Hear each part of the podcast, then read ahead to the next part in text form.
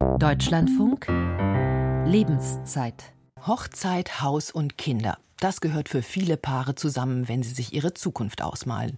Und wenn dann auch der Job noch halbwegs sicher ist, dann scheinen die Bedingungen ideal zu sein für die Familiengründung. Verhütung ist kein Thema mehr. Nein, nun ist ein Kind willkommen. Und lässt sich Zeit. Warum will es nicht klappen? Gerade wenn die Familiengründung immer weiter nach hinten geschoben wird, die Frauen und Männer älter sind, wird es schwieriger, auf normalem Wege ein Kind zu bekommen. Der Gang zur Gynäkologin oder zum Urologen bringt dann irgendwann vielleicht Gewissheit. Die Diagnose ist für viele Paare ein Schock, wenn es heißt, auf normalem Wege ist es nicht möglich, schwanger zu werden. Und für viele Singles und auch für homosexuelle Paare, die sich ein eigenes Kind wünschen, erfüllt sich dies ohnehin nur mit Hilfe der vielfältigen Möglichkeiten der Reproduktionsmedizin.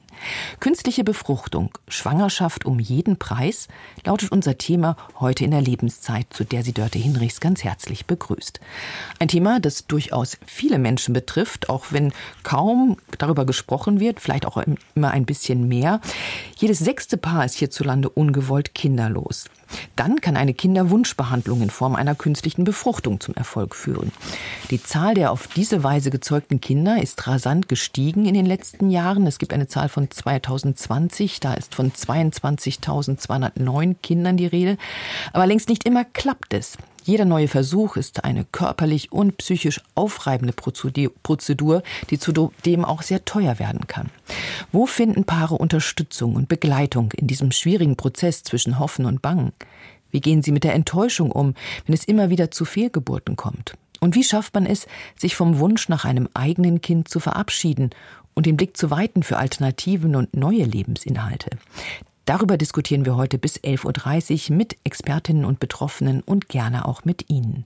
Rufen Sie uns an, wenn Sie Fragen haben, mitdiskutieren wollen, schildern Sie uns Ihre Erfahrung, auf Wunsch natürlich auch anonym, unter der kostenlosen Telefonnummer 00800 4464 4464 oder schreiben Sie uns eine Mail an lebenszeit.deutschlandfunk.de gerne auch mit Ihrer Nummer, wenn wir Sie zurückrufen dürfen.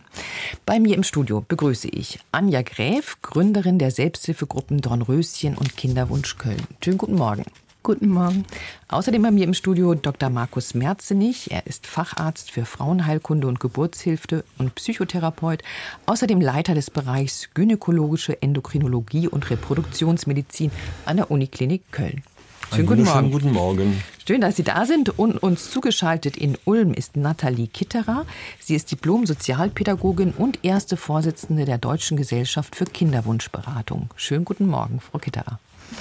Guten Morgen. Ja, soweit unsere Runde. Kurzvorstellung. Fangen wir mit Ihnen an, Frau Gräf. Sie waren ja vor sechs Jahren schon einmal zu Gast hier bei uns in der Lebenszeit, schon damals ungewollt kinderlos. Inzwischen sind Sie zweifache Mutter. Es ist alles ganz anders gekommen, als Sie anfangs gedacht haben. Zwischen Kinderwunsch und Kinderwirklichkeit liegen viele Jahre. Wie würden Sie die beschreiben? Ja, es war eine extrem anstrengende Zeit. Wir hatten äh, fünf Jahre einen unerfüllten Kinderwunsch und ähm, sind den Gang in die Kliniken, den haben wir gewählt, künstliche Befruchtung. Ähm, zwölfmal ICSIs haben wir gemacht und ähm, dreimal bin ich schwanger geworden einmal sogar bis kurz vorm fünften Monat, was sehr lange war. Und da habe ich äh, sehr spät unsere Zwillinge verloren.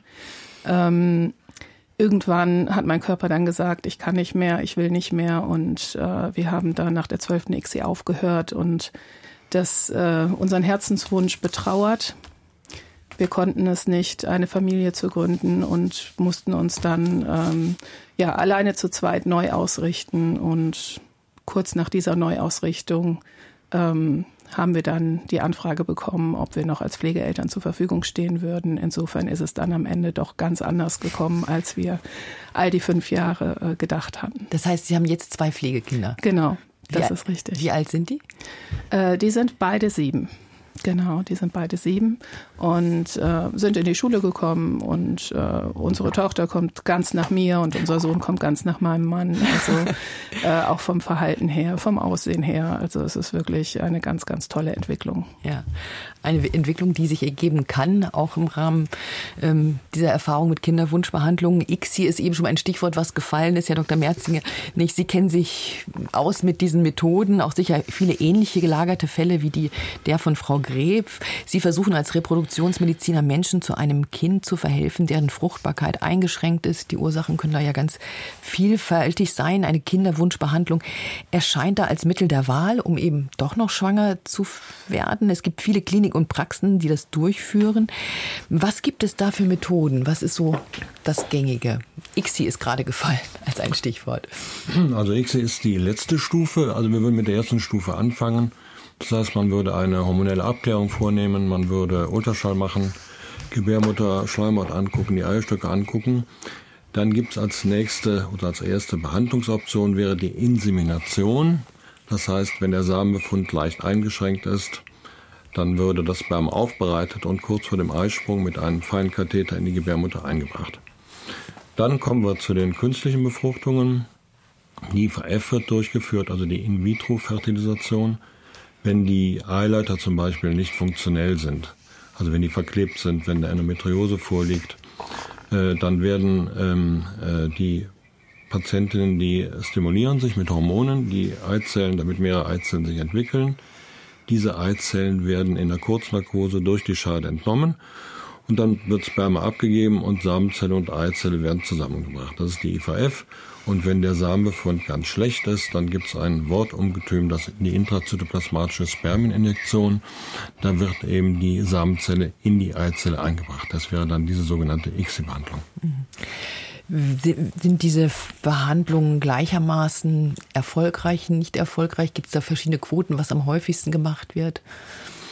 Also die ähm, Insemination hat ungefähr eine äh, Erfolgschance. Das hängt sehr vom Alter ab. Alter ist sowieso ähm, das äh, wichtigste prognostische Kriterium für den Erfolg einer Schwangerschaft oder ein sehr wichtiges zumindest. Da liegt die Wahrscheinlichkeit ungefähr bei 10 bis 15 Prozent. Und bei einer IVF oder ICSI-Behandlung liegt die Wahrscheinlichkeit äh, etwa bei ähm, 30 Prozent äh, über die Gesamtmenge der Patienten. Äh, das bezieht sich auf den Transfer, also ähm, pro Transfer, also pro Rückgabe von ein oder zwei Embryonen ähm, kommt es also mit einer Wahrscheinlichkeit von 30 Prozent zu einer Schwangerschaft. Bei Patienten, die jünger sind, also zwischen 31 und 34, äh, liegt die Wahrscheinlichkeit bei 40 Prozent. Bei Älteren, also 40 und älter, liegt sie äh, bei 17 Prozent. Also das geht mit dem Alter, geht die Schwangerschaftswahrscheinlichkeit deutlich runter. Mhm. Frau Gref, wie alt waren Sie, als Sie angefangen haben mit den Behandlungen? Wir waren gerade 40 geworden. Also wir, äh, mein Mann und ich haben uns sehr spät kennengelernt und dann stand ähm, sehr schnell fest, dass wir uns äh, auch zügig ähm, in die Kinderwunschklinik begeben aufgrund des äh, schon höheren Alters. Mhm. Und das ist dann auch möglich? Da guckt man, fragt man nach dem Alter, wie alt sind Sie? Ähm, wie, wie ist man Ihnen da begegnet? Das ist ein bisschen abhängig davon, ähm, wie die Befunde sind, ähm, da man bei äh, uns nicht herausfinden konnte, woran es lag. Also eigentlich war eigentlich äh, alles in Ordnung. Es hätte sofort klappen müssen. Ähm, war das Alter in, an der Stelle eigentlich kein Problem. Mhm. Frau Kitterer, Sie decken einen anderen Bereich ab als den medizinischen und der ist ja auch wichtig. Sie begleiten Menschen mit unerfülltem Kinderwunsch dabei, gelassener mit der Situation umzugehen, damit sie sich nicht so allein gelassen fühlen. Sie sind Diplom-Sozialpädagogin, Familientherapeutin und zertifizierte Kinderwunschberaterin und als solche eben auch Vorsitzende der Deutschen Gesellschaft für Kinderwunschberatung. Frau Kitterer, wie sind Sie dazu gekommen, Kinderwunschberaterin zu werden und was muss man sich eigentlich darunter vorstellen? ähm, ich habe als Sozialpädagogin in einer Schwangerenberatungsstelle gearbeitet. Und ähm, ein Aufgabenfeld der Schwangerenberatungsstellen ist ja auch die Begleitung bei unerfülltem Kinderwunsch. Und so bin ich mit dem Thema in Berührung gekommen und habe mich dann fortgebildet ähm, in dem Bereich, habe eben bei BKIT, dem Fachverband, die ähm, Zertifizierung auch gemacht das ist eine Fortbildung und man braucht halt auch noch eine therapeutische Grundlagenfortbildung. Ähm, und bin jetzt seit dreieinhalb Jahren selbstständig und seit einem Jahr, ja, äh, Vorsitzende des Verbandes. Und ja, was macht eine Kinderwunschberaterin? Es ist eine begleitende ähm, Begleitung für Menschen in dieser herausfordernden Situation und kann im Grunde genommen auch schon vor einer künstlichen Befruchtung oder einer medizinischen Behandlung ähm, ja erfolgen. Das kann ja ganz unabhängig davon sein. weil ja auch schon viel früher ähm, die Paare damit sich auseinandersetzen müssen, dass es ja immer wieder nicht klappt. Und das ist eine, ja auch schon vorher eine Herausforderung. Genau. Und ähm, es ist eine psychische Herausforderung und damit umzugehen und sich zu überlegen, okay, was wollen wir alles machen? Wie gehen wir mit diesen belastenden Situationen um? Wie gehen wir mit unserem Umfeld um? Ist ein riesengroßes Thema. Immer wieder Sätze zu hören wie, ach, das wird schon noch. Ihr müsst nur entspannt sein. Das ist eine große Herausforderung. Es wirkt sich auf die Partnerschaft auf, auf den eigenen Selbstwert. Und es ist im Grunde genommen, sind ja erstmal so die eigenen Lebensziele in Frage gestellt mit äh, der Diagnose, es klappt nicht, Infertilität äh, und das kann halt eine emotionale Krise auslösen. Mhm. Frau Gref, wie war das bei Ihnen in dieser Zeit? Also das sind ja ganz viele Aspekte, die Frau Kitterer angesprochen haben, diese psychische Herausforderung, die Sätze von außen. Haben Sie das auch so erlebt?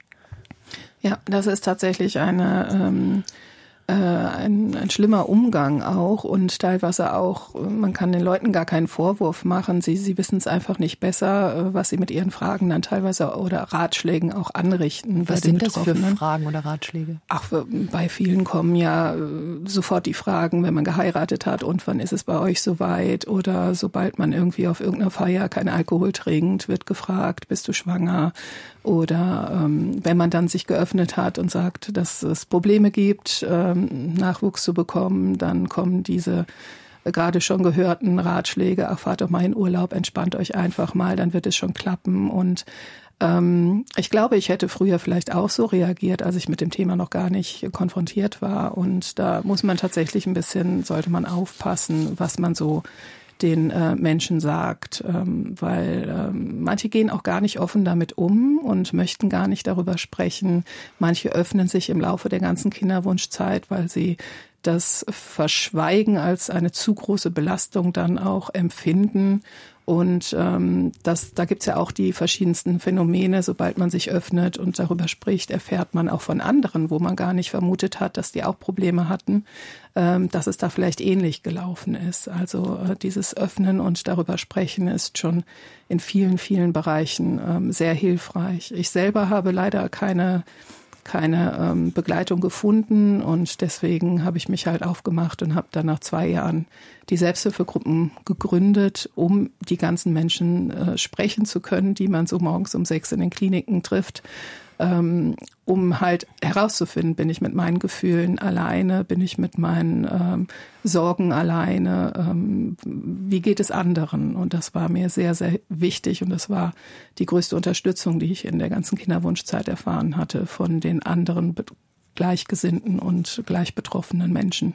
Es ist also wichtig, sich auszutauschen über das Thema. Und es klingt auch an, dass es immer noch so eine Art Tabuthema ist. Ähm, Frau Kütterer, ist das für Sie auch so? Haben Sie es sich zur Aufgabe gemacht, dieses Tabu zu brechen? Also in meinem Rahmen natürlich hier regional versuche ich das und mit dem Verband versuchen wir das natürlich auch, ähm, halt die Öffentlichkeit zu informieren. Ähm, aber es ist nicht so einfach, weil es halt ähm, für viele nicht sichtbar ist, dieses Thema. Und das Leid ist halt einfach überhaupt nicht sichtbar von außen. Hm, ein großes Leid ähm, bei vielen. Und ähm, wenn wir jetzt hören, mhm. also ähm, Frau Greves, Sie haben gesagt, Sie sind selber aktiv geworden mit der Gründung einer Selbsthilfegruppe. Ist das mittlerweile verbreitet? Gibt es ein größeres Angebot an Beratung an Selbsthilfegruppen? Also Beratung gibt es schon auf die eine oder andere Weise. Es gibt ja auch äh, mittlerweile psychologische an, äh, Beratungsanbindungen an die Kliniken ähm, leider nur viel zu wenig. Und auch da muss man schauen, mhm. was den Betroffenen halt gut tut. Manchmal ist es die psychologische Begleitung von ähm, Experten, manchmal ist es ähm, oder oft ist es tatsächlich der Austausch mit Gleichgesinnten. Ähm, das kommt so ein bisschen drauf an. Mhm. Aber Selbsthilfegruppen, also ich hoffe immer noch, dass es eines Tages alle 50 Kilometer eine Selbsthilfegruppe gibt. Das ist mein Wunsch. Früher gab es viele, ähm, mittlerweile gibt es nur noch vereinzelte. Ich glaube, wir sprechen über knapp 20 in ganz Deutschland. Das ist nicht viel. Also es ist zurückgegangen. Es ist angeht. sehr zurückgegangen, ja. Selbsthilfegruppe ist auch so eine, so eine Generationenfrage. Und wenn es dann, dann gibt es Menschen, die machen das vielleicht 20 Jahre oder 25 Jahre tatsächlich Ähm, manche machen es auch nur fünf Jahre oder acht Jahre, bis der eigene Kinderwunsch sich erfüllt hat. Mhm. Und dann ist es immer schwierig, einen Nachfolger zu finden, der die Gruppe dann mhm. übernehmen kann. Und deswegen sind dann leider bestehende Gruppen ähm, irgendwann mal vor 10, 15, 20 Jahren auch eingeschlafen. Mhm. Herr Dr. Merznig, wie ist das bei Ihnen? Wie ist das im Rahmen der Reproduktionsmedizin, wenn Sie versuchen, Paaren zu einem Kind zu helfen mit den Möglichkeiten der Medizin? Ähm, ist da auch immer eine Art psychologische Unterstützung dabei oder wird da einfach geguckt, so das und das sind die Methoden, halten Sie sich bitte an dieses oder jenes, wir machen jetzt dieses oder jene Verfahren? Also es gibt eine Art medizinische Aufklärung, aber auch eine psychologische Begleitung? Also da achten wir natürlich schon drauf. Ich bin selbst Psychotherapeut. Wir arbeiten mit verschiedenen Psychologinnen zusammen, die auch ihrerseits Gruppentherapien äh, anbieten. Das ist extrem wichtig. Also die Psyche ähm, spielt immer eine große Rolle und beim Kinderwunsch ähm, ähm, eine besondere. Äh, und es geht um die Psyche von beiden und äh, es geht um ganz viel Emotionen und es geht um Traumatisierung, wenn es nicht funktioniert. Also das ist extrem wichtig, dass man als ähm, Kinderwunschzentrum auch mit den äh, psychologischen Einrichtungen intensiv äh, zusammenarbeitet. Hm. Ich kann jetzt unseren ersten Hörer begrüßen. Alexander Giesel ist in der Leitung. Schönen guten Morgen, Herr Giesel. Können Sie mich hören, Herr Giesel? Ja, schönen guten Morgen. Ah, guten, guten Morgen. Ja, ich sehe, lese hier gerade, ähm, dass ich Ihnen gratulieren kann. Sie und Ihre Frau haben vor 14 Monaten einen Sohn bekommen. Ja, äh, mit, mitunter das größte Geschenk, was man kriegen kann, glaube ich, wenn man ein Kind haben will, ja. Ja, und ähm, aber der Weg dahin, wie, wie war der für Sie? Ähm, also der war nicht ganz so einfach, wobei ich jetzt gerade ja gehört habe, dass es Leute gibt, oder das auch vorher schon wussten, die da zwölf Versuche hatten mit einer ICSI und ähm, dann ja auch nachher gar kein Glück hatten und man auch nicht wirklich weiß, an was es liegt. Das, dementsprechend kann ich bei uns eigentlich sagen, dass es einfach war. Bei meiner, oder für mich ja sowieso, ich meine, die, die Last liegt dann leider ja auch da bei der Frau. Ähm, wir hatten das ähm, dreimal versucht mit einer In-vitro. Und beim dritten Mal hat es dann tatsächlich auch geklappt, dass meine Frau schwanger geworden ist. Vorher hat das gar nicht funktioniert. Also meine Frau ist auch bei den ersten zwei Versuchen, ähm, hat der Körper das einfach nicht angenommen. Und da bei uns war das Problem, dass die, dass die Eileiter einfach nicht durchlässig waren und dementsprechend eine normale Befruchtung nicht in Frage gekommen ist. Ähm, was ich erlebt habe, war, oder was ich eigentlich jetzt auch in der Sendung mir gedacht habe und was auch gerade schon angesprochen wurde, ist einfach diese Tabuisierung des Themas. Und ich glaube, darunter leidet man am meisten. Es ist gar nicht vielleicht diese Situation, dass man ähm, eventuell was auf natürlichem Weg nicht schaffen kann, was andere auf natürlichem Weg schaffen, sondern dass es auch so ein bisschen ja, einfach tabuisiert wird und ähm, das, dadurch, dass es nicht natürlich funktioniert, dass man dann irgendwie das Gefühl hat, man steht an einer Stelle, wo man eigentlich nicht stehen will oder stehen soll. Mhm. Und ich glaube, da, zumindest hatte ich das Gefühl bei meiner Frau, ähm, ist das auch so eine Situation, die einfach zu zu Leid führt dann auch oder zu, ja, einfach zu, zu Schwierigkeiten mit sich oder Leid mit sich selber, weil man einfach nicht weiß, was, was nicht ganz so richtig ist oder warum das so sein muss, dass es nicht auf natürlichem Weg passieren kann. Ja, ja wir haben gerade von Frau Gräfe auch gehört, dass dieser Austausch ganz wichtig ist unter Betroffenen. Wie sind Sie damit umgegangen? Wie offen haben Sie anderen davon erzählt? Ähm wir haben, wir sind total offen damit umgegangen, ähm, weil es natürlich ja auch mit Klinikbesuchen äh, zusammenhing und man da ja auch gewisse Termine hatte und man will ja auch drüber sprechen, einfach um, um Erfahrungsaustausch zu haben. Ähm, aber auch da muss man sagen, dadurch, dass das Thema jetzt nicht ganz so bekannt ist und auch da habe ich jetzt vorhin vor der Sendung ja gehört, wie viel, wie hoch die Zahl ist von Menschen, die das in Anspruch nehmen oder in Anspruch nehmen müssen. Und ähm, wenn man dann drüber spricht, ist es aber trotzdem oft so, ja, das ist ja gar nicht so schlimm oder ja, man kann ja noch schwanger werden. Oder ähm, also es werden so, ja, so flapsig dahergesagt, aber dass die Frau da unter einer Hormontherapie leidet, dass das einfach eben durch diese Tabuisierung vielleicht auch ein Thema ist, über was man gar nicht so offen sprechen will und sich dann aber trotzdem irgendwie öffnet und dann aber zu hören kriegt, ähm, dass man ja immer noch schwanger werden kann, dass es ja Leute gibt, die gar nicht schwanger werden können, denen es noch schlimmer geht oder schlechter geht. Das ist dann immer so ein bisschen schwierig. Nichtsdestotrotz ähm, hat uns das nicht davon abgehalten, das irgendwie ganz normal, äh, ganz normal anzusprechen. Ja, ja, und das ist ja auch das, was oft so anklingt, dass es ähm, dann immer mehr Leute betrifft und man weiß das gar nicht. Und das ist wie so ein, ja, blauer Elefant, der im Raum steht und man erkennt dann, aha, andere haben das auch. Und da wäre ein Austausch ganz wichtig, ähm, den ja. Sie sich ja auch gewünscht hätten, offensichtlich, oder Ihre Frau. gewünscht? Ja, also ich mir auch, weil mhm. man da ja auch deutlich ähm, Informationen, einfach an Informationen kommt, an die man eventuell vorher nicht gekommen wäre. Und wir haben das, ähm, die Klinik, die, mit der wir das gemacht haben, die war da schon gut aufgestellt. Also das ähm, war schon, muss ich sagen, einfach auch vom, vom, vom Umgang mit der Person und vom, vom Umgang mit den Menschen und vom Umgang mit dem Thema war das eigentlich sehr schön gemacht. Da merkt man einfach, dass da eine Erfahrung da ist. Aber ähm, nichtsdestotrotz ist es so ein bisschen, glaube ich, in der Öffentlichkeit einfach ja, kein Thema, weil es warum auch immer. Ähm, bestimmte Sachen sind so ein bisschen stigmatisiert, tabuisiert und ich glaube, da gehört einfach auch Schwangerschaft oder wie es zu einer Schwangerschaft kommen kann, so ein bisschen für die Frau noch irgendwie dazu oder für das, ja, weiß nicht, ob das mit dem Bild der Frau in der Gesellschaft zu tun hat, ja. Mhm. Und sicher auch als Paar nicht ganz einfach, diese Zeit durchzustehen. Ja, ja, ich meine, das kommt natürlich auf die Beziehung an sich an, aber man muss sich schon ähm, gut zureden und man muss natürlich auch da irgendwie das schaffen, zusammenzustehen und der ich als, als Rolle des, in der Rolle des Mannes dann in dem Fall, ähm, der, der, der davon nicht so betroffen ist, da muss man das auch erstmal schaffen, das zu verstehen, was die Frau da jetzt gerade mit den Hormonen und was, was der Körper da durchmachen muss, ähm, diese ganzen Eizellen zu produzieren und was das für ein Stress auch für ja, nicht nur, nicht nur körperlich, sondern auch seelisch bedeutet.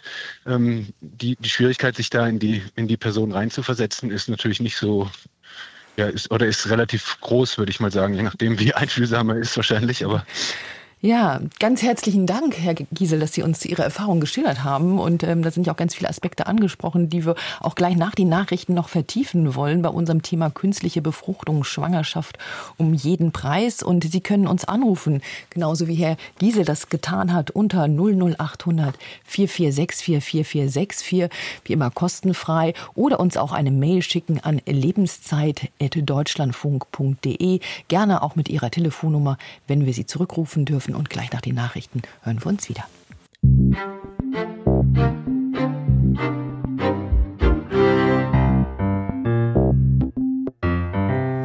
Weiter geht es mit der Lebenszeit und den Kinderwunsch, den viele Paare haben, der sich aber manchmal nur unter schwierigen Bedingungen oder gar nicht erfüllt.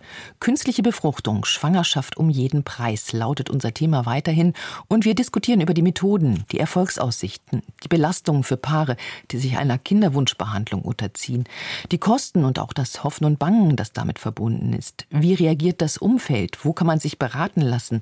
Und wie geht man mit der Trauer um, wenn es vielleicht nicht klappt? Und man sich vom Kinderwunsch vielleicht verabschieden muss. Wie könnte dann ein Plan B aussehen? Antworten darauf versuchen unsere Gäste zu geben. Das sind weiterhin Anja Gräf, Gründerin der Selbsthilfegruppen Dornröschen und Kinderwunsch Köln. Außerdem Nathalie Kitterer, Diplom-Sozialpädagogin und erste Vorsitzende der Deutschen Gesellschaft für Kinderwunschberatung, sowie Dr. Markus Merzenich, Facharzt für Frauenheilkunde und Geburtshilfe und Psychotherapeut, außerdem Leiter des Bereichs Gynäkologische Endokrinologie und Reproduktionsmedizin an der Uniklinik Köln. Und natürlich sind auch Ihre Fragen weiterhin willkommen, Ihre Erfahrungen, Vielleicht haben Sie ja persönliche Erfahrungen mit Kinderwunschbehandlung oder aber haben sich irgendwann vom Traum vom eigenen Kind verabschiedet und über Alternativen nachgedacht. Rufen Sie uns gerne an unter der kostenfreien Telefonnummer 00800 446 4464 oder schreiben Sie uns eine Mail an lebenszeit.deutschlandfunk.de. Wenn Sie anonym bleiben möchten, geht das natürlich auch und notieren Sie gerne Ihre Telefonnummer wenn wir sie zurückrufen dürfen. Nun hatten wir eben vor den Nachrichten Herrn Geisel, der uns erzählt hat vom Erfolg, der sich irgendwann einstellte bei der Kinderwunschbehandlung. Er ganz glücklich Vater eines Sohnes geworden ist mit seiner Frau. Und ja, Frau Gref, Sie haben gesagt, diese Erfahrungen, die man da mitgemacht hat, auch das Tabu, ähm, das kennen Sie. Ähm, da wollten Sie doch gerne was ergänzen. Genau, der Hörer hatte das so schön beschrieben. Ähm, die ganzen Strapazen betreffen ja in der Regel immer die Frau. Und ähm, er war so ein bisschen hilflos daneben. Und das stelle ich in den Gruppen auch immer wieder fest, dass äh, viele Männer einfach nur, äh, um, ihr, um ihrer Frau einen Gefallen zu tun, mitkommen in die Gruppen und am Ende aber dann äh, nach dem Abend, nach dem Austausch sagen, ähm, ich habe es nur zum Gefallen meiner Frau getan, aber ich habe gerade gemerkt, wie sehr ich das selber hier brauche und wie sehr ich den Austausch brauche und darüber sprechen muss, weil ähm, die Männer sich oft so hilflos und ähm, ja, hilflos fühlen und gar nicht wissen, wie sie ihren Frauen noch helfen können. Und deswegen kann ich da nur jeden Mann ermutigen, da auch äh, tatsächlich nicht nur bei der Frau, nicht nur für die Frau da zu sein, sondern auch wirklich bei sich selbst zu gucken, ähm, und äh, sich beraten zu lassen und sich helfen zu lassen. Herr Dr. Merzenich, wie erleben Sie die Paare, beziehungsweise auch jetzt die Männer zum Beispiel, in diesen Situationen, wie sie ihre Frauen unterstützen können in der Kinderwunschphase und Kinderbehandlungsphase? Also, das ist sehr unterschiedlich, aber ähm, ich habe den Eindruck, dass in vielen, in vielen Paarsituationen die Männer sehr empathisch sind und äh, jedes Mal mitkommen und ähm, äh, versuchen, das gemeinsam äh, zu tragen mit der Frau. Die Frau ist natürlich die, die, diejenige, die die ganze Behandlung, die ganzen hormonellen Veränderungen, ähm, die körperlichen Veränderungen mitmacht. Ähm, aber die Männer sind oft sehr hilflos, das ist völlig richtig. Aber sie sind, äh, fühlen sich auch oft sehr schuldig, weil ein Großteil Behandlung wird deshalb durchgeführt, weil die Samenzellen eben der Samenzellbefund eingeschränkt ist. Und äh, deshalb ist es extrem wichtig, dass äh, das Paar selbst gut betreut wird, aber auch, dass die Männer einen eigenen Zugang auch zu ihrer Geschichte finden. Mhm. Ein ganz wichtiger Aspekt, den denke ich, und wir haben auch schon die ersten Mails bekommen von einer Hörerin, die hat uns geschrieben, von der Erfahrung einer Freundin möchte sie berichten, die ihre In-vitro-Behandlung in Tschechien durchgeführt hat, wo die befruchteten Eizellen sich länger entwickeln dürfen, bevor ausgesucht wird, mit welcher es weitergehen darf und die restlichen vernichtet werden. In Dänemark ist die Rechtslage auch weniger streng als in Deutschland, schreibt sie, aber die Behandlung ist teurer als in Tschechien. Bei meiner Freundin hat es nach vielen vom unerfüllten Kinderwunsch überschatteten Jahre dann endlich geklappt schreibt uns die, Frau Lietzmann. Und das ist sicher auch eine Erfahrung, dass man jedes Land wieder ganz unterschiedliche Gesetzgebungen hat und ähm, die Chancen, schwanger zu werden, dann also auch von Land zu Land sich unterscheiden können. Frau Gräf? Ja, genau. Und äh, in dieser aktiven Kinderwunschzeit ähm, greift man ja auch nach jedem Strohhalm. Sobald man irgendwas hört von irgendeiner Klinik, die wieder irgendwas anders machen, ähm, versucht man das auszuprobieren, weil man ist ja so hilflos und machtlos in dieser ganzen Zeit und kann das alles nicht äh, selber beeinflussen und kann da auch nichts durch äh, Leistung erzwingen. Es ist am Ende immer die Natur, die entscheidet, ob man schwanger wird oder nicht. Aber sobald man solche Erfolgsgeschichten hört, äh, recherchiert man natürlich dann und guckt, was macht die Klinik anders. Äh, sind das die fünf Tage der Entwicklung, ähm, die es in Deutschland nicht so immer gibt, ähm, teilweise auch. Aber ähm, man greift einfach sehr schnell nach jedem Strohhalm und da guckt man dann auch nicht rechts und links nach den Kosten, weil der Wunsch einfach so groß ist. Mhm. Ja, nach einem mhm. Strohhalm im Ausland hat auch, glaube ich, Frau Heinrich gesucht, die aus Stuttgart uns jetzt anruft. Schönen guten Morgen, Frau Heinrich. Hallo, guten Morgen. Mhm, guten Morgen. Sie haben auch Kinderwunschbehandlungen persönlich erlebt, durchgeführen ja. lassen. Mhm. Wie ist es Ihnen damit ergangen? Also ähm, wir haben äh, hier in Deutschland gestartet und waren natürlich erstmal in einem ganz schlimmen Chaos der Gefühle. Dann ähm, haben wir uns als Paar erstmal gesammelt und haben gesagt, also wir können auch existieren ohne Kind. Das war ganz wichtig, weil man hat ja ganz viele negative Emotionen, Ängste und äh, haben sehr viel oder haben alles zusammen durchgemacht. Leider sind wir hier in Deutschland in drei verschiedenen Kliniken gewesen und sind da sehr ähm, rational und fast schon negativ ähm, beraten worden und empfangen worden. Haben uns dann für Griechenland entschieden, weil ich auch griechische Wurzeln habe. Dort haben wir uns sofort willkommen gefühlt. Sie haben mir gesagt, du wirst hier mit einem Baby rausgehen und ich war tatsächlich zwei von zwei Behandlungen schwanger. Das hat also geklappt dann. Was, das hat was, geklappt. Die erste war leider eine Eileiterschwangerschaft, aber beim zweiten, wir haben jetzt einen vierjährigen Jungen, sind sehr glücklich. Und wichtig ist, dass man als Paar zusammen über alles redet, auch die Ängste, die Scham, die man empfindet und die ganze Prozedur, die teilweise entwürdigend ist, mit viel Humor macht. Das hat uns geholfen. Also das ist sehr wichtig. Mhm. Also Sie konnten auch ja den Humor nicht verlieren und waren vielleicht entspannter dann auch? In, war die Situation so anders in Griechenland? Ja, die Situation war anders in Griechenland. Da bin ich sogar in den Arm genommen worden und die haben mir gesagt, keine Angst, du wirst hier äh, mit einem Baby rausgehen. Die haben mich gründlich untersucht und die haben andere Möglichkeiten. Da will ich jetzt nicht drauf eingehen, weil es wurde ja vorher schon genannt. Wir haben ja eine kurze Sendezeit und ähm, die haben mir das Gefühl gegeben, ja, wir kriegen das hin und das hat sehr viel ausgemacht. Ja. Dann gratuliere ich Ihnen ganz herzlich dazu, dass es geklappt hat und dass Sie uns Ihre Erfahrungen geschildert haben. Dankeschön.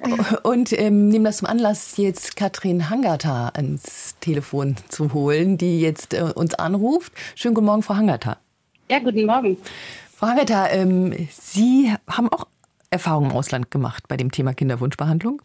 Ja, richtig. Ähm, uns ging es ähnlich wie Ihre Vorrednerin gerade. Ähm, wir waren ein Jahr in Kinderwunschbehandlung ebenfalls hier in Stuttgart und ähm, ebenfalls äh, gar nicht äh, begeistert. Ähm, das war von vornherein einfach äh, eine Maschine. Man war eine Nummer.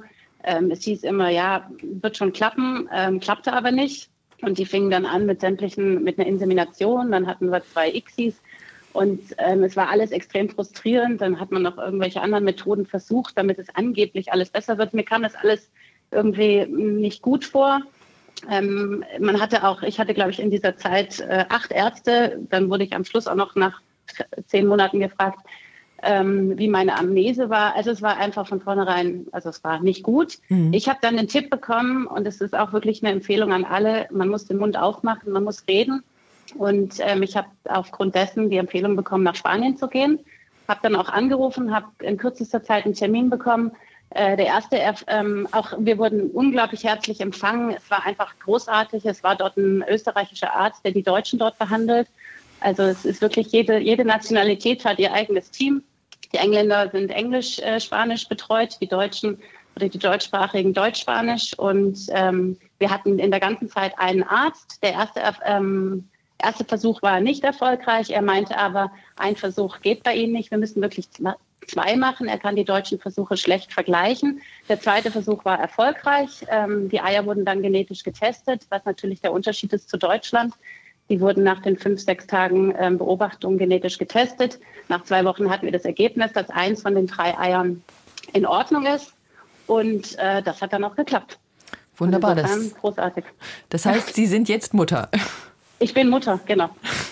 Ja, schön. Ähm, das heißt, ähm, dass wir es eben auch gehört haben, dass im Ausland offensichtlich ähm, die Aufmerksamkeit eine andere ist, die Unterstützung eine andere vielleicht auch und auch natürlich die Gesetzmäßigkeiten anders sind. Ich gebe das gerne mal in die Runde. Danke, Frau Hangata. Ähm, äh, das ist natürlich etwas, ähm, ja, Herr Merz, nicht, wie reagieren Sie, wenn Sie sowas hören, nach dem Motto, hierzulande ähm, sind vielleicht einige Frauen, einige Paare enttäuscht und wenden sich dann ins Ausland, weil sie da eine andere Betreuung und vielleicht auch andere Möglichkeiten haben? Ich bin äh, etwas betroffen, weil natürlich jetzt die von den Wortmeldungen her die äh, deutschen Zentren da schlecht wegkommen. Aber ich kann Ihnen nur versichern, es gibt ganz, ganz viele deutsche Zentren, die mit ganz, ganz viel äh, Empathie und Herzenswärme und Engagement äh, den Frauen zu Schwangerschaften helfen. Das ist der Punkt eins. Und es gibt natürlich immer ähm, äh, Kollegen und Therapeuten, mit denen man nicht klarkommt, die äh, keine Empathie haben, wo die Wellenlänge nicht stimmt. Da muss man sich eben jemanden suchen, ähm, wo diese Wellenlänge stimmt. Das ist das eine. Das andere ist, dass die äh, Unterschiede zwischen den Behandlungen in Deutschland und im Ausland ja gar nicht mehr so groß sind. Ähm, wir haben einen deutschen Mittelweg. Wir dürfen nicht alle befruchteten Eizellen weiter wachsen lassen. Wir können äh, ganz viele einfrieren und später noch verwenden. Wir dürfen ähm, also keine Vorratshaltung ausüben, also nicht x-beliebig Embryonen äh, in diesen Tag 5, äh, in, dieses, äh, in diese Tag 5 Phase bringen. Aber natürlich dürfen die auch in der Kultur bis zum Tag 5 wachsen und wir würden, das Ziel einer Behandlung ist, ähm, äh, einen guten Tag-5-Embryo äh, zu bekommen und damit eben auch eine ein gesundes Kind bei einer gesunden Mutter. Das ist das Ziel und da haben wir in Deutschland auch äh, tolle Möglichkeiten. Was heißt Tag 5 Embryo oder was, was war Tag das? Tag 5 heißt, also die Eizellen werden entnommen und werden befruchtet und der Tag nach der Entnahme ist dann der Tag 1. Das heißt, die befruchteten Eizellen, die sich dann zum Embryo weiterentwickeln, die Embryonen durchlaufen verschiedene Phasen und äh, an Tag 5 spricht man von der sogenannten Blastozyste und die muss dann spätestens am Tag 6 eingesetzt werden. Und das ist in anderen Ländern anders, da gibt es mehr Zeit dafür? Nein, in anderen also. Ländern ist das genauso, aber die lassen eben alle äh, befruchteten Eizellen weiter wachsen. Das ist in Deutschland eben wegen des Embryonenschutzgesetzes nicht äh, möglich oder nicht statthaft. Aber man muss natürlich auch bedenken, dass dann die äh, Embryonen, die zu viel sind, die werden vernichtet. Und ähm, das ist auch eine Frage der Ethik, ob sowas äh, gemacht werden sollte. Äh, das ist aber ein, ein Thema für eine, für eine, für eine eigene Sendung, ja. natürlich, mhm. klar. Ähm, Frau Kitterer, ich möchte Sie gerne noch mit einbeziehen. Ähm, Sie mhm. äh, versuchen ja in Ihrer Kinderwunschberatung auch gerade diesen äh, Paaren auch eine psychologische Unterstützung, eine psychische Unterstützung zu geben. Auch ähm, Ist da das Thema auch so wie, was schildern die Ihre Erfahrungen mit den Kinderwunschbehandlungen? Kommt da auch manchmal das Thema, wir könnten vielleicht ins Ausland gehen, auf? Ja, das kommt sicherlich Erstmal erlebe ich so, dass die regional erstmal vielleicht wechseln. Ähm, und wie der Dr. Merzenich auch gerade schon sagte, ist, ähm, ich finde das ganz spannend. Manche äh, meiner Klientinnen sind sehr zufrieden mit der einen Ärztin und die nächsten schimpfen über die gleiche Ärztin sozusagen. Also das ist sehr, sehr individuell. Man kann jetzt nicht sagen, finde ich irgendwie, die Klinik ist schlecht und die ist gut, sondern das hat so viel mit der eigenen Wahrnehmung zu tun wie ich mich aufgenommen fühle und wie ich mich betreut fühle. Ähm, aber es gibt schon viele, die auch über diese Maschinerie im Grunde genommen klagen und das so wahrnehmen ähm, und sich sicherlich auch überlegen, ins Ausland zu gehen. Aber für viele ist das schon auch ein großer Schritt. Also den macht man nicht einfach so, sondern das ähm, ist mit nochmal zusätzlichen Kosten verbunden. Ähm, es ist mit einem hohen zeitlichen Aufwand verbunden. Man muss das alles mit der Arbeit irgendwie unter einen Hut kriegen. Wenn man dann irgendwie oft gerade an der Arbeit ja auch nicht darüber spricht, ähm, muss man sich irgendwie ein Konstrukt aufbauen, was man kommuniziert. Also das ist mit auch viel psychologische Arbeit sozusagen verbunden. Mhm. Ja, genau, das Stichwort Kosten fiel schon öfter. Vielleicht äh, machen wir das mal ein bisschen transparenter. Wir haben jetzt nicht, was gibt es da für Kosten? Erstattet die die Kasse? Was für Voraussetzungen muss man erfüllen, um so eine Kinderwunschbehandlung durchführen zu lassen? Also es muss auf jeden Fall zunächst mal die medizinische Indikation geben, also zum Beispiel eingeschränkter Samenbefund oder Eileiterschaden. Äh, das Paar muss verheiratet sein. Also ich spreche jetzt von den gesetzlichen Krankenkassen. Mhm. Das Paar muss verheiratet sein. Die Behandlung wird bei Männern, äh, bei Frauen zwischen dem 25. und 40. Lebensjahr bezahlt und bei Männern zwischen dem 25. und 50. Lebensjahr. Die gesetzlichen Krankenkassen zahlen in der Regel 50 Prozent. Also eine, ähm, sagen wir, eine IVF kostet etwa 3000 Euro. Das hängt so ein bisschen davon ab, wie viele Medikamente benötigt werden. Ähm, das heißt, äh, die, äh, das Paar hat dann einen Eigenanteil von etwa 1500 Euro. Und dann äh, tut das Land etwas mit dazu, etwa 800, 900 Euro sodass dann ein, ein verbleibender Rest von zwischen 500 und 1000 Euro für die Patienten bleibt. Ähm, bei den äh, privaten Versicherungen ist es etwas komplizierter. Da braucht man nicht verheiratet zu sein, aber da muss man eine Indikation haben. Also das ist eine relativ äh, komplexe Angelegenheit. Aber bei den gesetzlichen ist es wirklich so, dass man ähm, da diese 50 Prozent bekommt und den äh, den Länderzuschuss und es gibt optional können die Kassen auch noch weitere äh, äh, Beiträge leisten. Also äh, da müssen wir einfach mal gucken. Es gibt gab lange Zeit Kassen, die es zu 100 Prozent sogar bezahlt haben. Das hat sich nach meinem Kenntnisstand momentan auf, glaube ich, eine reduziert. Aber da muss man einfach mal gucken. Da müssen beide in diese gesetzliche Kasse eintreten und ähm, dann kann man immer noch sehen, dass man vielleicht dort das Geld sparen kann. Das ist eine mhm. sehr teure Angelegenheit. Mm, ja, vor allen Dingen, wenn es nicht bei einem Versuch ja. bleibt. Mhm. Also dann mhm. hat man pro Versuch 500 bis 1000 Euro, sodass man denkt, und man hat ganz viele Versuche, Frau Gref, Sie haben auch ganz viele Versuche gemacht, da muss man schon investieren. Das ist dann auch eine Geldfrage möglicherweise, ob man sich ein eigenes Kind leisten kann. Ja, auf jeden Fall. Und es gibt tatsächlich mittlerweile Paare, die auch Kredite aufnehmen, um einen der nächsten Versuche überhaupt bezahlen zu können. Mhm. Also das geht, ähm, es ist sehr schwierig aus diesem äh, Versuchsstrudel irgendwann herauszukommen, gerade wenn es dann mal einmal geklappt hat und der Körper schwanger geworden ist. Dann raten einem auch eigentlich alle Ärzte direkt weiterzumachen. Aber ähm, da wirklich selbstbestimmt ein Ende zu setzen. Wir hören jetzt auf. Also viele nehmen, nehmen sich die drei Versuche, die die Krankenkassen erstatten, als Grenze aber äh, verschieben es flexibel immer weiter, weil der Wunsch einfach so groß ist. Und äh, das ist ganz, ganz schwer, da wieder äh, aufzuhören und klar zu sagen, jetzt machen wir nicht mehr weiter. Mhm. Es ist ja auch ein großes mhm. Geschäft damit verbunden, auch für viele. Und mm, ja, Frau Kitterer, Sie wollen das noch ergänzen? Genau, gerade die, also was ich ganz oft erlebe, ist, dass wenn klar ist, okay, das ist jetzt der dritte Versuch, das ist womöglich der letzte, den wir haben, weil wir danach äh, uns das nicht mehr leisten können. Ähm, dann wird das psychisch echt eng für die Leute. Das ist, ähm, das ist ein unheimlich hoher Druck, der da entsteht.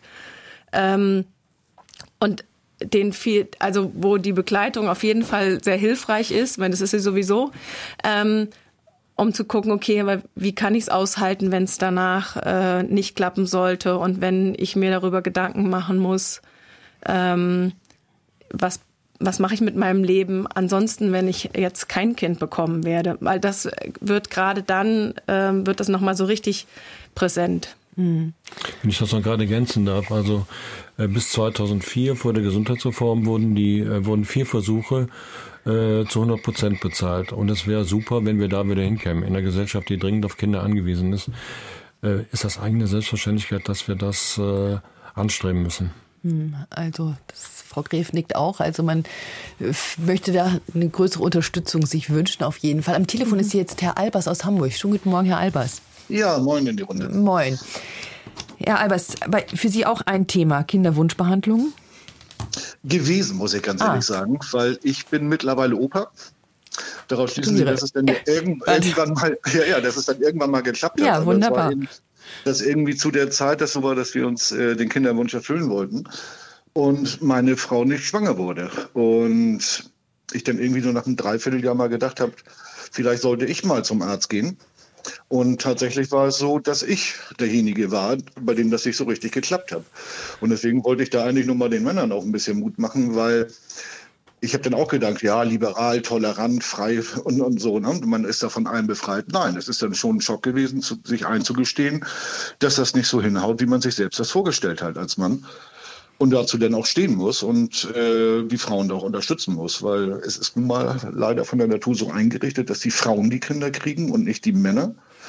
Und deswegen gehören wir damit genauso ins Boot. Und deswegen möchte ich, weil der, der, der, Zuhörer das sagte, da Mut machen, sich auch damit einzubringen und die Frauen dazu unterstützen und vielleicht auch eher mal zum Arzt zu gehen, als es normalerweise so angedacht wird. Mhm. Ja, denn da spart man ja auch Zeit, dann die vielleicht ganz kostbar ist bei diesen äh, Kinderwunschbehandlungen. Ja. Ähm, Vor allem diese die Medikamente-Liemerei äh, für Frauen ja nur noch anstrengend ist und, und Hormonumstellung, alles, was damit zu tun hat. Also das sind auch Sachen, die man sich einfach ersparen kann, wenn man gleich an der richtigen äh, Stelle ansetzt. Mhm. Ne? Wie ist sie, wie gehe ich dann weitergegangen? Ähm, Ihre Frau hat es dann mitgemacht, die Hormonbehandlungen und was alles anstand? Ähm, genau, und ich, und ich bin dann hin, nach einem Dreivierteljahr, nachdem äh, also immer noch keine Schwangerschaft äh, eingetreten war. Und dann stellte sich tatsächlich raus, dass das an mir gelegen hat. Mhm. Ja, und dann musste ich eben dementsprechend Medikamente nehmen. Aber ich wollte eben darauf hinaus, und zwar ganz praktisch, dass ich aus der Praxis bin, mir das gesagt wurde und ich gedacht habe, ja, ist ja alles kein Thema, aber das ist als Mann dann schon ein Einschnitt, wo man so sagen muss, so einfach ist es irgendwie doch nicht. Und so ein toller Hecht bin ich dann doch nicht, wie ich mir gedacht habe. Ne? Ja. Also das, das ist schon auch für Mann ein psychisch einschneidendes Erlebnis. Hm, ja, das Selbstbild geht dann vielleicht auch ein bisschen genau, ins Wanken. Mit dem man aber offen umgehen muss, weil es ja sonst nichts hilft. Ne? Mhm. Haben Sie sich ausgetauscht mit anderen darüber? Ähm, ja, das habe ich. Und das also mit, mit, mit guten Freunden und so weiter. Ne? Mhm. Man muss natürlich immer sehen, mit wem man über was redet. Ne? Also das ist schon äh, ganz klar. Da muss schon ein großes Vertrauensverhältnis sein. Mhm. Und ähm, Sie sagen, jetzt sind Sie Opa, ein glücklicher Opa. Und ja. ähm, das heißt, es hat sich auch etwas getan aus Ihrer Sicht, wo Sie sagen, mh, hm, heute ist es vielleicht ein bisschen selbstverständlicher als damals? Ähm, nee, das glaube ich nicht. Das glaube ich leider nicht, weil ich, ich glaube, dass sich viele Sachen leider gar nicht geändert haben und auch manchmal viel zu akademisch gesehen werden. Also wenn ich auch die Wortbeiträge, die alle gut sind, auch alle richtig sind, aber auch mit, mit äh, zu viel Ernsthaftigkeit. Man müsste viele Sachen auch vielleicht mit viel mehr Leichtigkeit angehen und zu sagen, ja mein Gott, wenn das so ist, dann mache ich das jetzt eben und zwar auch als Mann.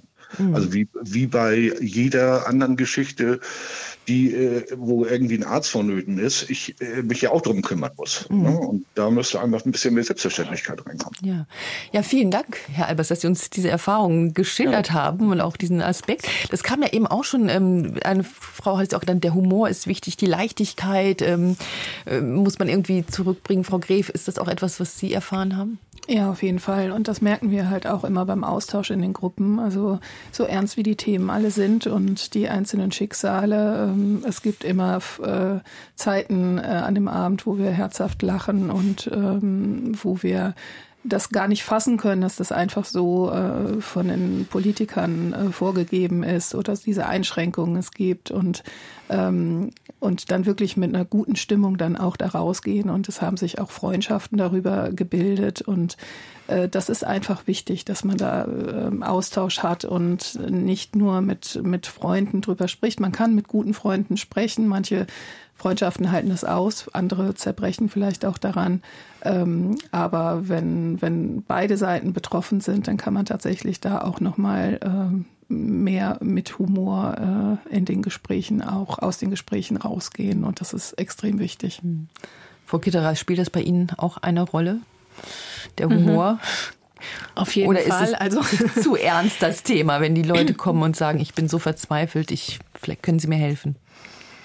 Mm, also ich finde der, den Humor immer auch sehr hilfreich und ich versuche auch immer in meinen Gesprächen äh, den Humor einzubringen, äh, was auch meistens gelingt. Also es, auch wenn oft Tränen fließen, äh, lachen wir auch oft zusammen. Also das ähm, genau, das ich sehe ich ganz genauso. Das ist auf jeden Fall hilfreich, ähm, um damit umzugehen um eine andere Bewertung vielleicht zu finden, die das Ganze leichter macht. Hm.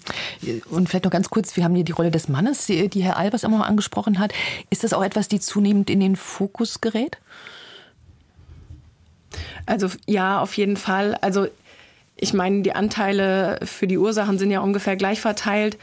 Aber dass die Männer präsenter werden in der Beratung, äh, ist wichtig und finde ich auch gut. Und äh, die setzen sich, denke ich mir, heute auch viel mehr damit auseinander als vielleicht früher. Und ähm, das können wir doch vertiefen nach den Nachrichten. Ja. Sie können uns weiter anrufen unter 00800 446 4464 oder eine Mail schreiben an lebenszeit.deutschlandfunk.de. Nach den Nachrichten geht es weiter mit dem Thema künstliche Befruchtung, Schwangerschaft um jeden Preis. Deutschlandfunk Lebenszeit Mit Dörte Hinrichs am Mikrofon. Für die einen ist es keine Option, manche haben schon früh den Plan, andere entscheiden sich erst später dafür, irgendwann im Leben eine Familie zu gründen.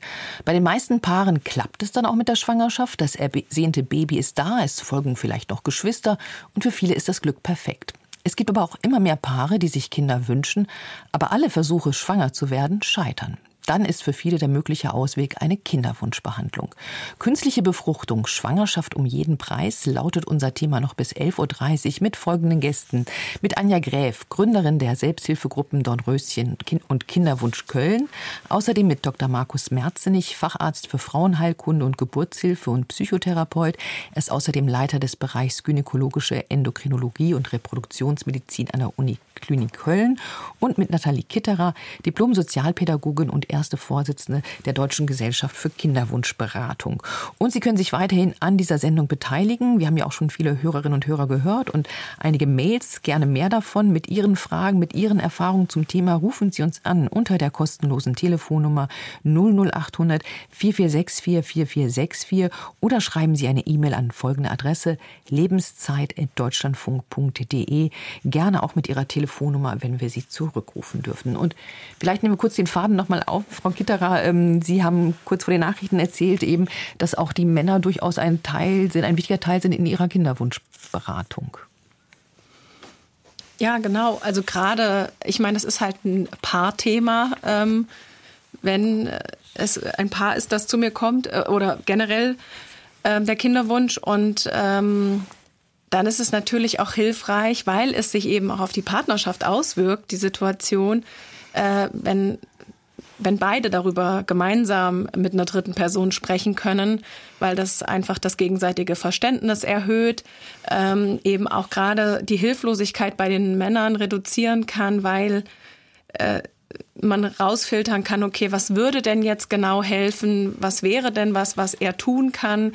Ähm, weil da sind die Ansichten ja oft sehr unterschiedlich. Ähm, dann denken viele Männer, okay, ich muss ja was tun, tun, tun und haben eine Lösung parat. Und viele Frauen wünschen sich vor allem vielleicht irgendwie quasi, dass er sein Leid auch äußert, ähm, dass er gemeinsam mittrauert, äh, in, dass sie in den Arm genommen wird, solche Sachen. Ähm, Und ich versuche dann immer zu vermitteln, dass das ja das Tun sozusagen ist, dieses, dieses emotionale Dasein. Mhm.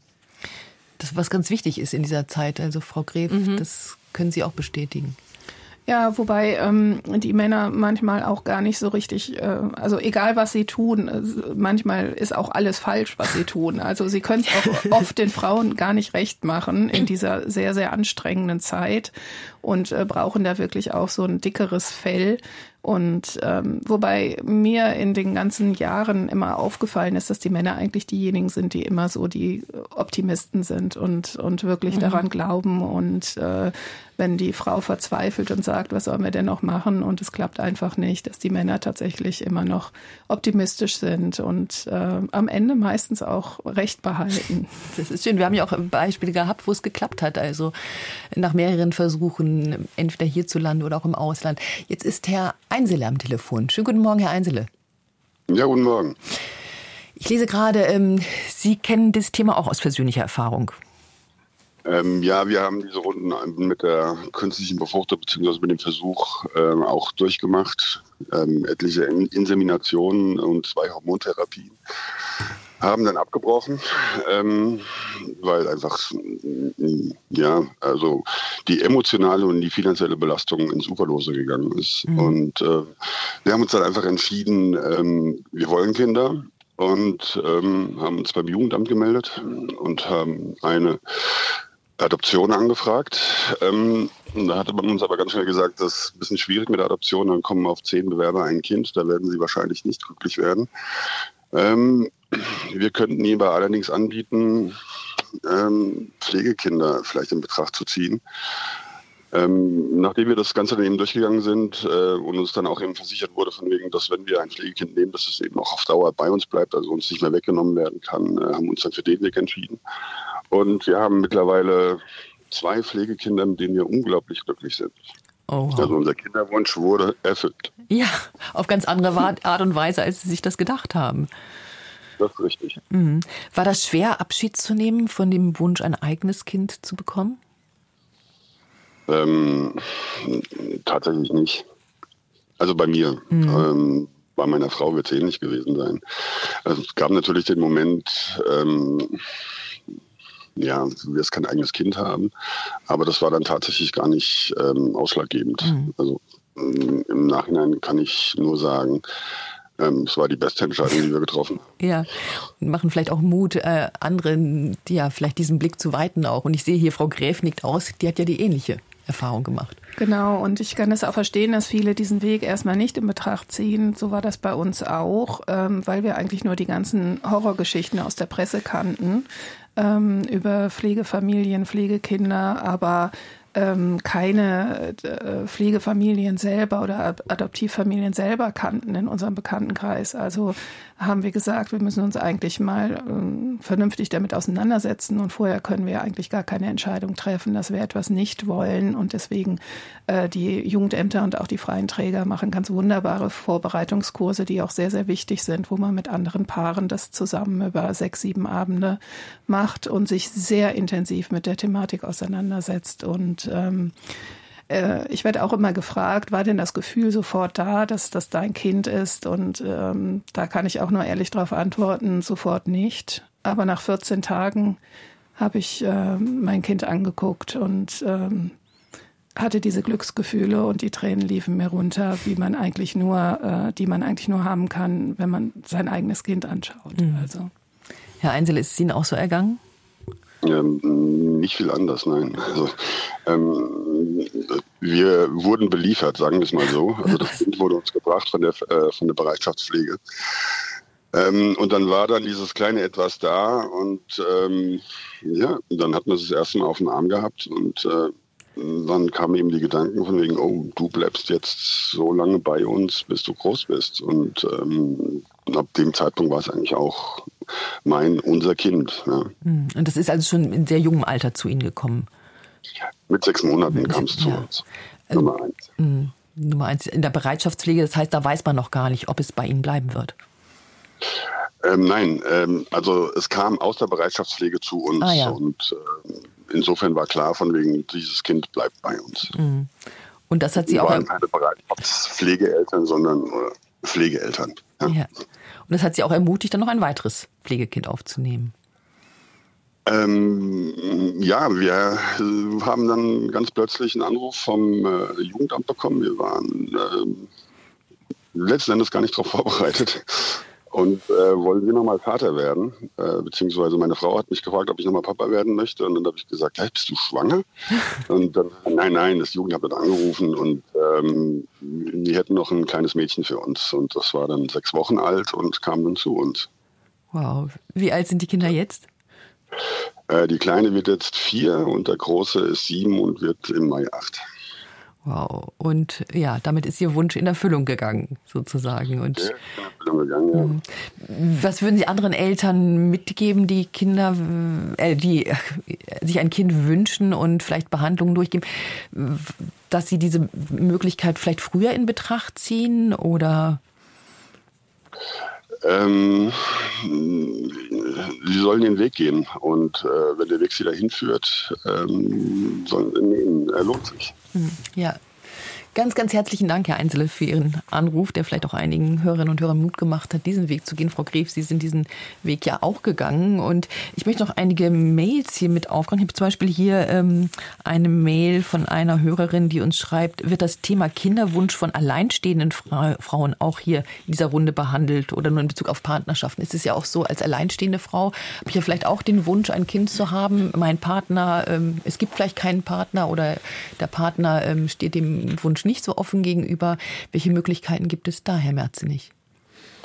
Äh, extrem wichtiges Thema. Äh, unsere Gesellschaft, unsere liberale Gesellschaft muss natürlich ganz viel Platz für ähm, alleinstehende Menschen und für Homosexuelle äh, haben. Und ähm, ähm, äh, es ist schon möglich, ähm, Single-Frauen zu behandeln. Ähm, sie muss ja eine entsprechende Samenbank wenden ähm, in Nordrhein-Westfalen wird das etwas ähm, konservativ äh, gehandhabt, aber in den anderen Bundesländern ist es gar kein Problem. Also da brauchen Sie auch nicht ins Ausland, das geht in Deutschland wunderbar. Das heißt, da geht man zu einer Samenbank, hat dann einen anonymen Spender ja, also es gibt äh, äh, da das, es gibt keine anonymen Spenden, also nicht anonym heißen die, weil die Kinder, die aus der Behandlung hervorgehen, mit 16 Jahren das Anrecht haben, den biologischen Vater kennenzulernen. Es gibt in Deutschland nur die nicht anonyme Samenspende. Mhm, genau. Mhm. Frau Kitterer? Da würde ich auch. Ja. Ja, genau, da würde ich auch gerne was zu sagen, weil äh, sobald irgendwie die Samenspende ins Spiel kommt, ist es natürlich sehr hilfreich und wichtig, sich auch auf der psychosozialen Seite gut zu informieren. Was hat das für eine Bedeutung für das Kind? Wie kläre ich das Kind auf? Also es ist eine wunderbare Lösung auf jeden Fall. Ähm, und in der Beratung kann man halt einfach nochmal die Situation reflektieren, gucken, wie treffe ich welche Entscheidung, äh, für welche Samenbank entscheide ich mich, wie entscheide ich mich für äh, einen Samenspender. Ähm, und wie funktioniert oder wie kann eine gute Aufklärung auch hinterher funktionieren? Wie kann ich mit meinem Umfeld umgehen? Genau. Also ist auch immer wieder Teil meiner Beratung. Mhm. Da stellt sich auch die Frage, gibt es auch wiederum Rechte des Spenders zu erfahren, ähm, welches Kind daraus entstanden ist möglicherweise? Der Samenspender wird ähm, also indirekt informiert, wenn die, wenn das äh, Kind geboren ist. Dann ähm, ist beim äh, Institut für ähm, Arzneimittelprodukte untergebracht und äh, dann äh, bekommt der eine Information darüber, dass ein äh, Kind aus dieser Behandlung entstanden ist. Mhm. Aber äh, natürlich ist das andere ähm, datenschutzrechtlich äh, nicht gestattet. Mhm. Also er kann nicht mit diesem Kind in Kontakt treten. Das Kind nur kann nur mit ihm in Kontakt treten. Ah, okay. Also der, der genau, junge Mensch. Ja. Mhm. Frau Kitterer? Ja, genau, dann, wenn, wenn der junge Mensch 16 Jahre alt ist, äh, kann er die Kontaktdaten ab anfragen. Mhm. Genau. Dann hat der ähm, Spender noch mal vier Wochen Zeit. Also der wird informiert und nach vier Wochen werden die Daten dann rausgegeben. Mhm. Genau. Ja. Und auch da kann man natürlich begleitend unterstützen und Erwartungen vorher abklären. Wie kann so ein Kontakt gut gestaltet werden, dass das für alle Seiten irgendwie auch einigermaßen angenehm ist. Mhm. Man weiß ja nie, was auf einen zukommt. Genau. Wie ist es bei homosexuellen Paaren, ähm, bei lesbischen, bei schwulen Paaren, ähm, die sich ein Kind wünschen? Welche Möglichkeiten werden da genutzt?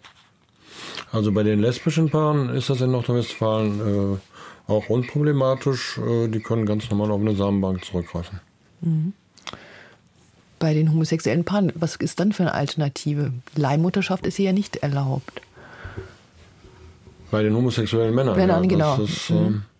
das ist natürlich schwierig. Also man kann dann, ähm, wenn man, also das ist insgesamt schwierig, wenn man ähm, äh, eine, eine Frau finden würde, die das ähm, mitmacht, aber das ist juristisch total schwierig. Also das, äh, da ist es insgesamt gesellschaftspolitisch auch noch nicht so möglich. Hm. Da gibt es ja die Möglichkeit Pflegekind-Adoption. Ist das dann genau. die Alternative? Genau, die äh, Paare findet man häufig äh, in den Vorbereitungskursen für Pflegekinder und ähm, die ähm, bekommen in der Regel auch ein Pflegekind irgendwann und sind dann auch eine ganz normale Familie, genau. Dass sich dieser Kreis auch weiter weitet. Wir haben noch eine Mail bekommen von einem Hörer, der schreibt uns, sein Plädoyer ist, dass Arbeitgeber eine klare Haltung entwickeln sollen und offen auch kommunizieren, dass Mitarbeiterinnen, aber vor allem Führungskräfte sensibilisieren und ihre Betroffenen, soweit sie können, unterstützen. Dabei meine ich weniger die monetäre Unterstützung als die volle zeitliche Flexibilität. Das ist ja auch schon angesprochen worden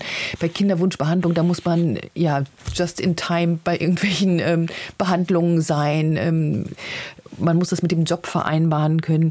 Gibt es da Bestrebungen, dass auch Arbeitgeber sich da offener sind? Soll man sich da öffnen als Person möglicherweise? Frau Gref, Sie gucken skeptisch. Also die Erfahrung aus den Gruppen ist in der Regel, dass äh, man das dem Arbeitgeber gar nicht so offen kommunizieren darf. Äh, viele haben ihren Job, also wenn sie es gemacht haben, tatsächlich verloren.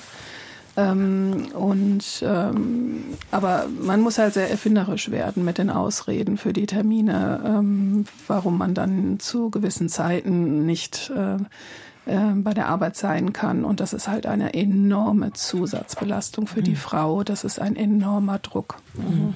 Ja, das ja. kann ich mir vorstellen. Ähm, wir haben noch weitere Mails bekommen, die mir gerade reingereicht werden. Ähm, vor fast genau 25 Jahren wurde unser größtes Glück Realität. Da wurde unser Sohn nach sehr vielen Versuchen endlich durch vorangegangene IVF geboren. Das Besondere an der Geschichte ist nun, dass unser Sohn zufällig seine überaus lebenswerte Lebensgefährtin gefunden hat, die ebenfalls ein IVF-Kind ist. Und wie es der Zufall will, sie arbeitet jetzt in einer Münchner Kinderwunschklinik.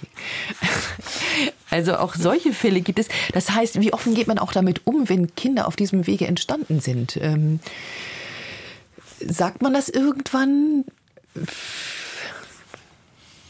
Macht zumindest Sinn, es da also auch den Kindern offen zu kommunizieren, weil wenn ich es nicht kommuniziere, dann verheimliche ich auch ja quasi einen Teil von mir selber, ähm, dass das nicht möglich war. Und das ist ja auch also gerade irgendwie über die Entstehung des Lebens zu sprechen, da spricht man mit Kindern ja drüber, sollte man. Ja. Ähm, und ich finde, das, das ist ja nichts Schlimmes, auch den eigenen Kindern zu sagen, ja, bei uns war das halt schwierig und wir haben uns das so sehr gewünscht und haben uns Hilfe geholt. Da gibt es auch wunderbare Kinderbücher zu. Mhm. Äh, und dann ist das Teil deren Geschichte und für die ja auch ganz normal. Ja, und, und dass sie sich auch wieder finden, das ist ja natürlich auch verrückt. Also, weil bei diesem Fall, der uns, uns gerade Geschichte ist, dass man also auch vielleicht durchaus dann den Wunsch verspielt, verspielt, also da haben Eltern alles in die Wege geleitet, um doch doch diesen mhm. Wunsch nach einem Kind ähm, irgendwie zu erfüllen. Und ähm, es hat dann doch geklappt und wir haben auch über Alternativen geredet, die dann auch möglich sind. Wir haben noch eine äh, Mail bekommen von einer Hörerin, die uns schreibt, sie ist heute 74 Jahre alt. Mit 78 Jahren habe ich geheiratet und wollte natürlich schwanger, schwanger werden. Das hat trotz Kinder Kinderwunschbehandlung nicht geklappt, so haben wir uns entschlossen, ein Kind zu adoptieren. Neun Monate nach der Antragstellung bekamen wir ein neugeborenes Baby. Als unser Sohn ein Jahr alt war, wurde ich schwanger und bekam eine Tochter. Diesen Weg würde ich immer wieder gehen. Also das ist auch eine Geschichte, die man, glaube ich, oft hört. Also die Kombination aus Kinderwunschbehandlung und dann doch noch auf natürlichem Wege ein Kind zu bekommen. Das ist tatsächlich oft der Fall, wenn dieser Druck raus ist und ähm, sich der Kinderwunsch schon auf irgendeinen anderen Weg ähm, erfüllt hat, dass man tatsächlich dann noch auf natürlichem Wege plötzlich ohne gänzliche Hilfe schwanger wird. Das mhm. hört man sehr häufig, ja. Das kennen Sie auch aus der Praxis. Ja, da würde ich, ja, Frau Kitter, genau. Ja, da würde ich gerne was dazu sagen, weil man hört natürlich vor allem von denen, bei denen es dann noch erfolgreich geklappt hat. Und das ähm, ist das macht das Bild ein bisschen schief sozusagen, mhm. weil von denen, bei denen es nicht geklappt hat, hört man natürlich nichts. Und ähm, in drei bis vier Prozent der Fälle nach einer Adoption wird äh, das Paar nochmal von sich aus schwanger und in den anderen 96 Prozent eben nicht. Aber von den 96 Prozent hörte das natürlich mhm. niemand. Also deswegen ist das andere sehr präsent. Ähm, und das Thema Stress spielt äh, beim Schwangerwerden eine kleinere Rolle, als man denkt. Es macht eher Stress, immer zu hören, entspannt euch, entspannt euch, ähm, als dass die Entspannung wirklich zu einer Schwangerschaft führen würde. Hm. Also ganz andere Faktoren spielen eine Rolle, ähm, medizinische Möglichkeiten und ich weiß nicht, ja, was, was da noch helfen kann. Also, Herr Merzig, was, was sagen Sie da? Was gibt es da andere Faktoren oder was, was ist das Unterstützende in solchen naja, Situationen? Es gibt einen relativ hohen Prozentsatz an Fällen, wo wir gar nicht wissen, warum es mit dem mit der Umsetzung des Kinderwunsches nicht klappt. Und ähm, ähm, äh, welche Rolle die Psyche spielt, wissen wir nicht genau. Ähm, wird das auch nicht unterschätzen, aber natürlich, wenn, der, wenn die Eileiter verklebt sind, dann nützt auch eine super äh, Psyche relativ wenig. Mhm. Aber wir ja. haben immer wieder äh, Fälle, es passiert nicht häufig, aber äh, und ob die hormonellen äh, Prozesse, die bei der Kinderwunschbehandlung dann vorgenommen wurden, auch im Nachhinein dann so etwas fördert, ist es nicht ganz klar. Es gibt die Fälle, aber es sind es sind leider nicht viele. Mhm, ja, genau. Das ist überhaupt ganz wichtig, das nochmal in Relation zu setzen. Und am Telefon ist jetzt Herr Babondi, wenn ich das richtig lese, aus München. Habe ich den Namen richtig ausgesprochen? Ja. ja wunderbar. Herr Babondi, ähm, Sie haben sich mit diesem Thema als Paar auch auseinandergesetzt. Ja, genau. Wir, ähm, wir waren schon sehr lange zusammen, bis, bevor wir geheiratet haben und waren dann 30 und hatten beziehungsweise meine, unser Kinderwunsch war sehr asymmetrisch. Meine, bei meiner Frau war es sehr ausgeprägt. Ich war jetzt nicht so, dass ich das unbedingt gebraucht hätte, aber ähm, dann halt dann doch so, dass die Frauen das eher vorgeben, wie die Kinder, der Kinderwunsch da geartet ist.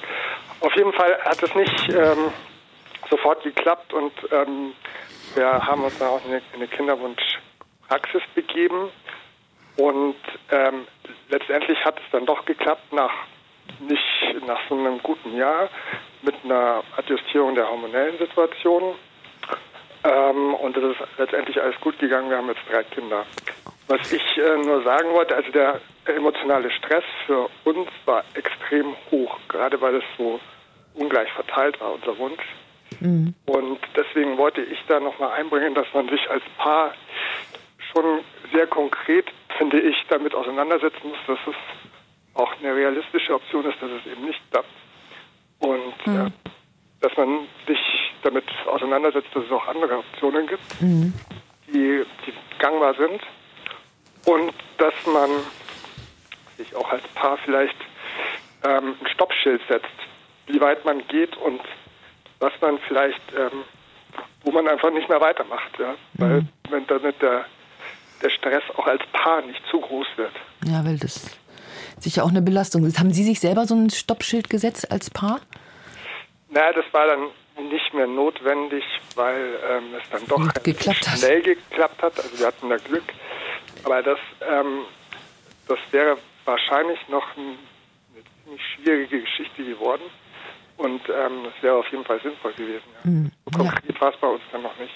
Ja, aber das ist ein ganz wichtiger Punkt, den Sie reinbringen in die Diskussion. Ich danke Ihnen ganz herzlich, Herr Bondi, und ähm, gratuliere zu den drei Kindern, die Sie dann ja auf diesem Wege doch noch bekommen haben. Also es gibt immer Erfolge, aber es gibt eben auch ganz viele Momente, wo es nicht gibt, klappt, wo viele Fehlgeburten äh, stattfinden oder wo erst gar keine Schwangerschaft einsetzt.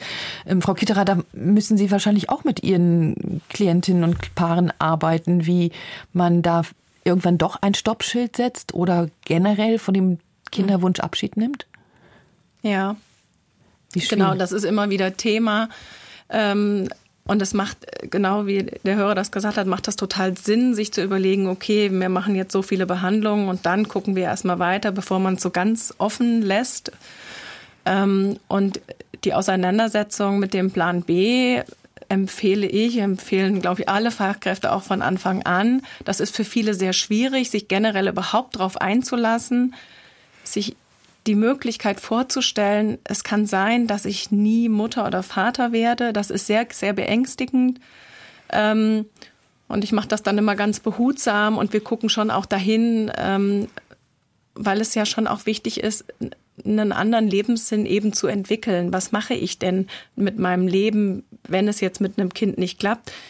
Natürlich kann man noch mit Pflegekind und Adoption sich das alles angucken. Für manche kommt auch das nicht in Frage. Ähm, und die sagen dann auch, ja, was, wir können jetzt reisen gehen, aber was habe ich dann von, na, also da, da, das, da fehlt ja was, wenn ich jetzt einfach nur irgendwie das Leben genieße sozusagen. Und da ist es wichtig, irgendwie einen neuen Lebensinhalt, einen neuen Lebenssinn zu finden äh, und die eigene Identität da so ein bisschen ähm, auf eine andere Ebene zu bringen. Mhm. Frau Greff, mhm. erleben Sie das auch in Ihren Selbsthilfegruppen, dieses Thema endgültig Abschied zu nehmen vom Kinderwunsch und die Trauer vielleicht, die damit verbunden ist? Genau, die Trauer ist ein großes äh, Thema und es ist auch wichtig, dass man, wenn man den, zu einem Punkt kommt, dass man aufhört mit Versuchen oder anderen Wegen, dass man äh, das Thema auch wirklich verarbeitet, weil äh, Kinder holen mhm. einen immer wieder ein in der Gesellschaft. Man wird vielleicht immer wieder beim Arzt mal gefragt, äh, können Sie bitte unterschreiben, dass Sie nicht schwanger werden? Und dann wird man immer wieder zurückgeholt an den wunden Punkt. Oder auch spätestens, wenn die Freundin Oma werden, holt einen das Thema auch immer wieder ein, der unerfüllte Kinderwunsch. Deswegen ist das extrem wichtig, ähm, das zu verarbeiten und nicht zu verdrängen und ähm, ja da geht man tatsächlich dann die klassischen Trauerphasen auch durch. Also so war es bei uns, als wäre ein Familienmitglied gestorben, haben wir das betrauert, mhm. dass wir tatsächlich keine Kinder bekommen können. Ja. Das Thema künstliche Befruchtung, ja. Schwangerschaft um jeden Preis, ich nehme das jetzt mal als Schlusswort, das ist längst noch nicht ausdiskutiert. Wir werden uns sicher noch weiter damit beschäftigen. Und ich bedanke mich ganz herzlich bei meinen Gästen Nathalie Kitterer, Anja Gräf und Dr. Markus Merzenich für ihre Expertise und auch bei allen Hörerinnen und Hörern für ihre Beteiligung und Ihre Offenheit in der Diskussion. Die heutige Ausgabe der Lebenszeit geht zu Ende. Sie können die Sendung wie immer nachhören unter www.deutschlandfunk.de. Hier folgen gleich die Nachrichten und die Sendung Umwelt und Verbraucher. Noch einen schönen Tag wünscht Ihnen Dörte Hinrichs.